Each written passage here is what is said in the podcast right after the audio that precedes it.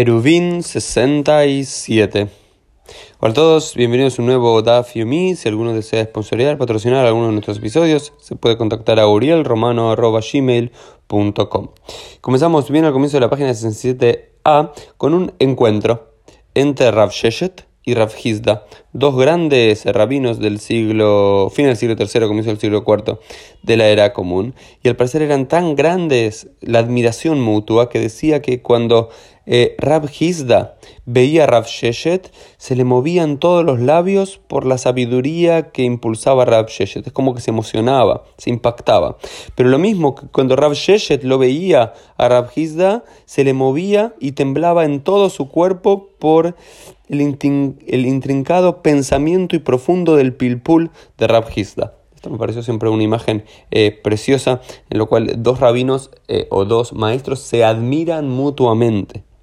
Y en estos encuentros, esto se nos habla porque en uno de esos encuentros, eh, Rab Hizda le preguntó a Rab Sheshet. La siguiente pregunta de Alaja, que es la que vamos a comenzar a ver, es: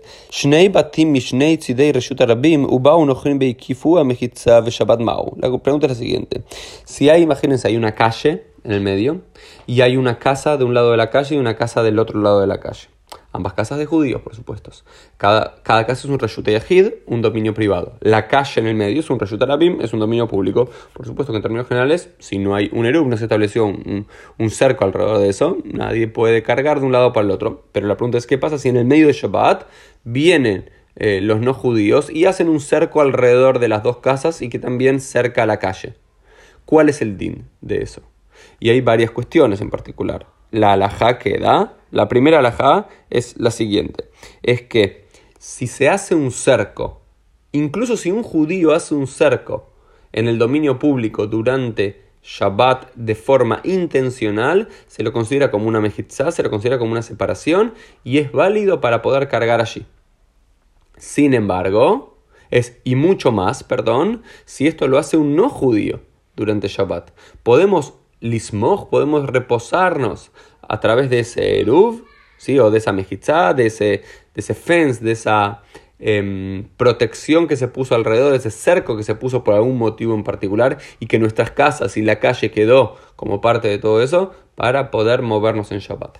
Lo que sí no se puede hacer es el bitul del reshut.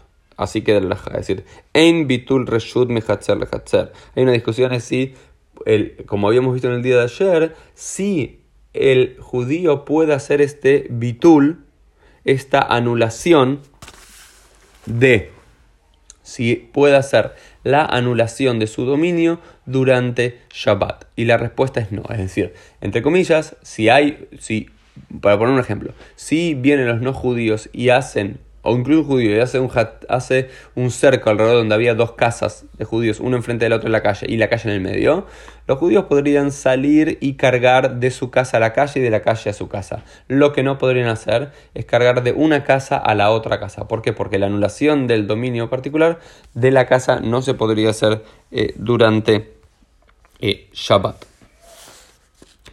Luego pasamos a la página 67b, que trabaja otros temas eh, particulares. Si se puede cargar, no se puede cargar en algunos casos bien específicos. Y uno de los que trae es qué pasa si hay una gran piedra en el medio del mar. Si se puede cargar arriba de la piedra o se puede cargar de la piedra al mar. Y esto todo va a ser una discusión. ¿Por qué? Porque recuerden que el mar no tiene el din, no tiene la ley de eh, dominio público, sino de Carmelit, que es ese dominio semi público, semi privado.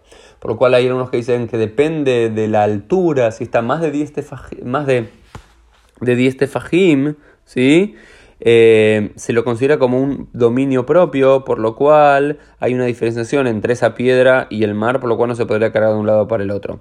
Sin embargo, si es menor, podría cargarse de un lado para el otro, pero también tiene que ver con cuál es la superficie mínima de aquella piedra. Un caso muy hipotético, ¿no es cierto? Pero me parece es interesante, quizás estamos hablando de un peñasco, ¿no? Quizás incluso estoy, estoy pensando en qué lógica están pensando en la quemará, quizás, no sé, alguna isla muy pequeña que está solamente a 20, 30 centímetros sobre el nivel del mar, la pregunta es si se puede cargar dentro de esa isla sin Eruv o se puede cargar de esa isla sin Eruv hasta la ciudad, hasta, la, hasta el mar, se puede llevar una cosa de un lugar al otro. Entonces, todo tiene que ver con, también con la altura en la que estaba, es decir, si está a menos de un metro o menos de un eh, de Fajim, se la considera como parte del Carmelit del mar y no un reshut separado. Y aparte también tiene que ver con las dimensiones, porque si no diríamos, no sé, todo Manhattan, ¿ok? O incluso todo el continente americano. Es una isla en sí, ¿no? Porque estamos separados del resto y más alrededor, no. Pero como ya tenemos un, espacio, ya, es lo suficientemente grande y no es un islote pequeño de, no sé, 100 metros por 100 metros, que eso quizás estaría permitido cargar allí, o 1000 metros por 1000 metros, ya es unas dimensiones mucho más grandes, ahí es donde no estaría eh, permitido eh, cargar eh, sobre esa isla, porque ya no sería un pequeño peñasco, una pequeña islote, sino una gran isla que se considera como un dominio aparte y no se puede cargar si no es que hay un Eruv.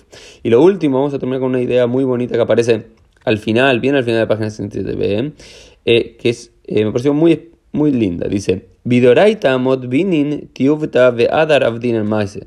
Midarabanan avdin el maise ve'adar modbinin tiuvta. Dice, ustedes saben que hay dos tipos de leyes en la tradición judía. Midoraita, aquellas leyes que surgen de la Torah, y Midarabanan, aquellas leyes que surgen de origen rabínico. Y por supuesto somos más estrictos en, las leyes de origen bíblico que las de leyes de origen rabínico. En términos generales estamos hablando.